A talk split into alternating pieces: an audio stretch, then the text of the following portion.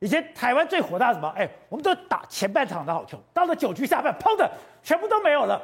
这一次防疫也会变这个样子吗？而且刚刚讲哦，大家都知道说你要共存，都已经讲，哎，以前陈建仁讲你共存有三宝，共存三宝是你疫苗普及率要高，还有你的快筛药到了基层，甚至你的口服药要赶快服用。剩下口服药是，如果你得了，你是吧高危险群，六十五岁以上，你有慢性病的话。你赶快前五天，你赶快服用，你变成中症、重症的几率就会降低。这是全世界都已经知道的事情，而且人家都血泪斑斑走在你的前面。结果我搞不清楚，说，哎，这么重要的事情，现在一个快筛，一个快筛到现在你都还搞不定。那我要问说，啊，你每天他妈开记者会干嘛？那开记者会就像什么？俄罗斯每天也在发大炮啊，那你们看起来很绚丽。屁都没有，没有错，因为呢，我们过去台湾最得意就是我们防疫第一名。那防疫第一名不是台湾说，是我们当常引用一些外国的媒体、外国的评分说台湾防疫是真的很好，对不对？可问题是还新台湾模式，新台湾模式。可是现在新台湾模式已经被外国媒体注意到，台湾连快筛都没有，这才是现在的大问题嘛。我这样讲哈，最近《每日电讯报》有一篇报道，大家标题是疯传的，说什么我们台湾人呐、啊、会在夏天造成前所未有的死亡率。这篇报道其实大家最近在疯传，但我不想要去头去尾去看这篇报道。这篇报道我们来看哦，这篇报道内文其实我们是有揭露的，它其实有讲比较关键的原因。他说台湾的检测能力已经到达极限，民众在药局大排长龙购买家用快筛试剂，还有。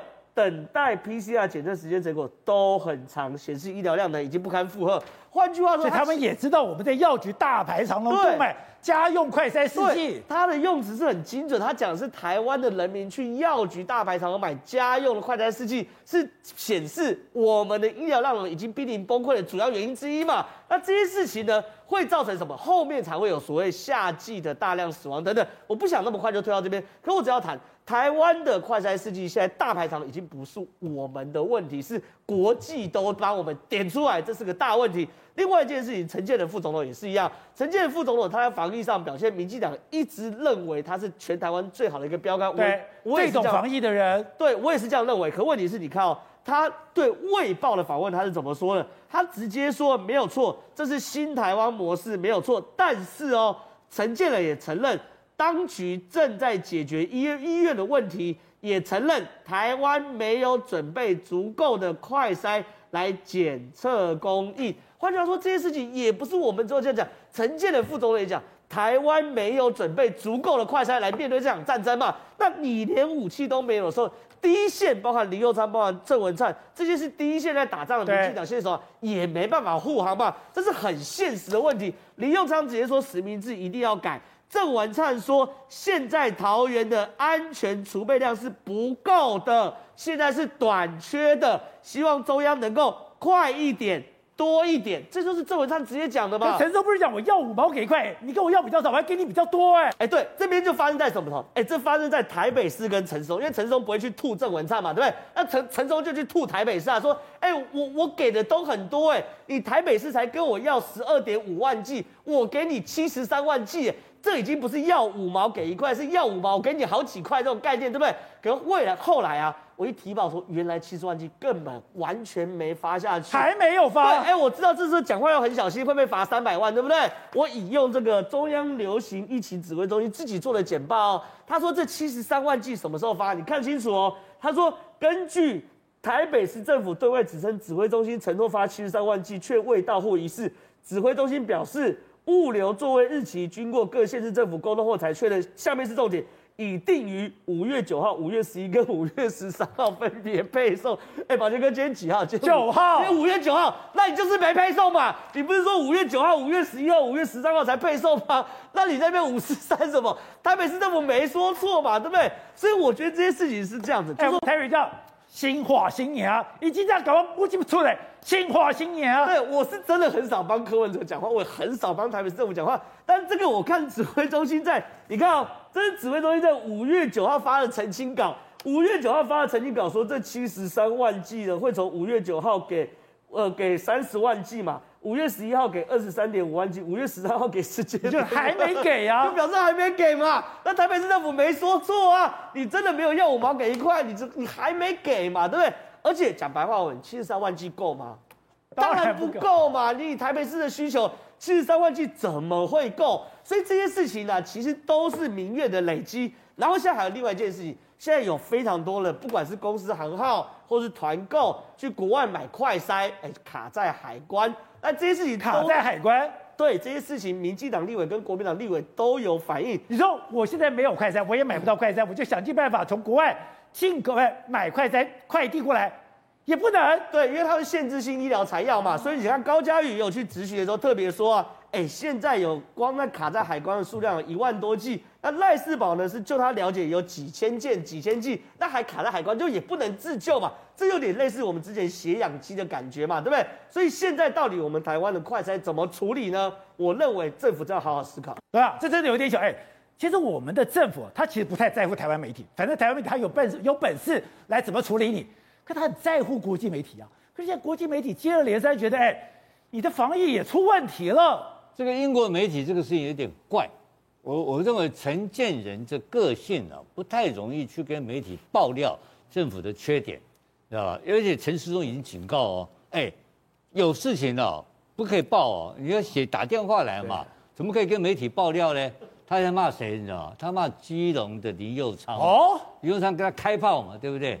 因为你他他然后就坊间就很多谣言说林佑昌在护航某人要跟他拼台北市长嘛，对不对？就开始阴谋论。现在哦，一个无能的人哦，或无能的团队，先开始是出什么你知道吗？是推卸责任，然后就搞阴谋。现在开始，民进党的阶段从推甩锅已经进行到搞阴谋论了。什么搞阴谋？两个大阴谋在哪里？你知道吗？第一个陈建仁这个事情太大阴谋了。陈建仁可以很客气的，可以找陈时中来谈一谈就好了嘛。他跑去跟媒体爆料干什么呢？因为陈建仁目前是民进党鹰派里面属意的下一届的总统人选，是准备培养要力推的人选。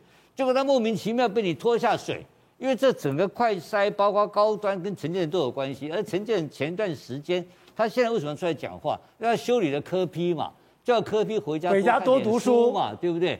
那问题是陈建仁是公卫专家，柯比是医疗专家，这两个看的书是不一样的书，你知道吗？陈建仁在谈工位是对的，你知道吗？可是他谈柯比是错的，因为陈建仁当时为了帮政府护航，所以陈建仁第一个他甩锅，甩锅是为什么呢？他被摆了一道嘛，被这个新台湾模式骗了，他认为不会有事情，就会一下栽下去了，栽下来之后，现在呢，他他没有办法处处理这个事情，然后你看到总统更惨。总统从四月份中常会第一次讲啊，这个五月我马上会有一亿的疫苗，呃，那么快筛，呃，快筛马上进来，五月五月下个月就来了啊，一百块钱一支，我还在笑说总统变成快筛销零售员，对不对？这是在在开始蔡总统卖快筛，哎，结果到了时间到了，还是在排队，还是没有快筛，所以变成陈时中去骗了总统了，对不对？啊他骗总统，他只骗总统一个人吗？当然不是嘛。他承建人也被他骗了，所以承建人今天主动跳出来跟国外的媒体讲：“哎，这个清 这政府搞不好，政府准备不足嘛，就认错了嘛。”哎，那我问你一个很简单的问题，宝杰，今天陈时中认错没有？到现在为止，今天陈时中有没有认错？没有认错啊。同样的话，不是讲卫福部，他也不是讲疾管中心 （authority）。当局，他是用“当局”两个字。台湾当局，这个是怪，这个是奇怪的事情，这跟他没关系。然后他在帮蔡英文打抱不平嘛，所以他就在批评谁？批评苏贞昌的内阁跟陈时中的指挥中心。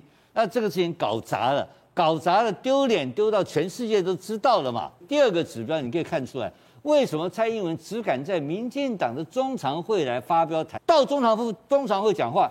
就是发脾气，然后是这样吗？当然是啊，我给你吐槽了嘛，我把你公开这个事情呢、啊，就可以指责你，要要你把这个事情办好嘛，这是给党内交代嘛。好，所以还有你是搞国际贸易的，我现在不懂事，我现在看一看，那台湾哎，我们也是一个贸易大国，台湾这个跟国际的往来也非常密切，台湾也是一个经济大国，怎么我看周边的国家哎，没有一个国家像台湾一样快筛出问题，这样。我们第一个，我们不是有自己生产吗？第二个，我们是可以买吗？怎么都没有嘞？是的，宝洁，我们国内自己生产的，目前有六个厂商是可以生产，哦、那一一个月生产的剂量大概一千多万剂。那以以现在来讲，这一千多万剂其实需求上根本就不够。对，所以我们需要靠其他国家的进口。但是你这个东西，经济部讲了，我们没有禁止快筛的进口啊。对啊，没有禁止啊。对，它没有禁止。可是你这一种东西进来，它需要 import permit，也就是说，它需要进口的输入许可。可以看到那个吴怡丁立委的质询，哦，质询卫福部，他说，你看这个直进来的 EUA 为什么要限量？那你既然这些快筛都是你卫福部核可的快筛，那你进来的数量不是应该越多越好吗？那你是怕供给太多造成价格太低吗？他就说了。我们 EUA 啊有严格的完整的审查，那你完整的审查，你既然审查这个东西过了，你就应该让它可以顺利进来嘛？怎么会变成去年厂商登记了多少量，它就是多少量，去限制这个东西的进口？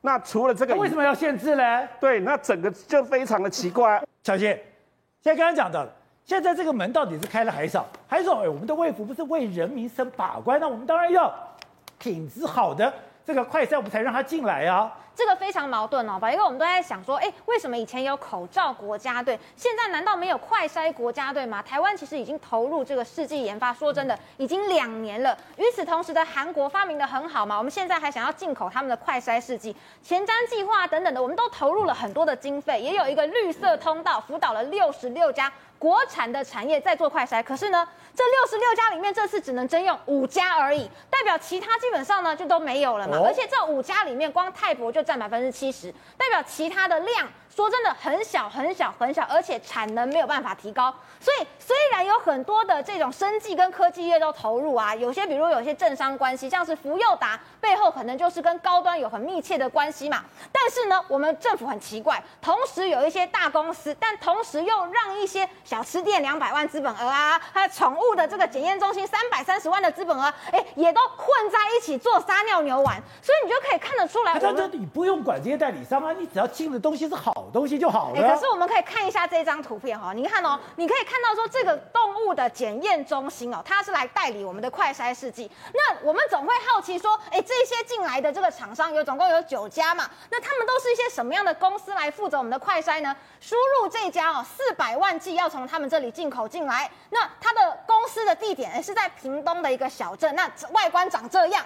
我是很难相信说我们的快筛试剂四百万剂由这样子一间公司代理进来，它的资本额也很小，只有三百多万而已。然后他们主要公司的业务检测项目是什么？就是狗狗的检测啊，鱼类的检测，还有鸡的检测。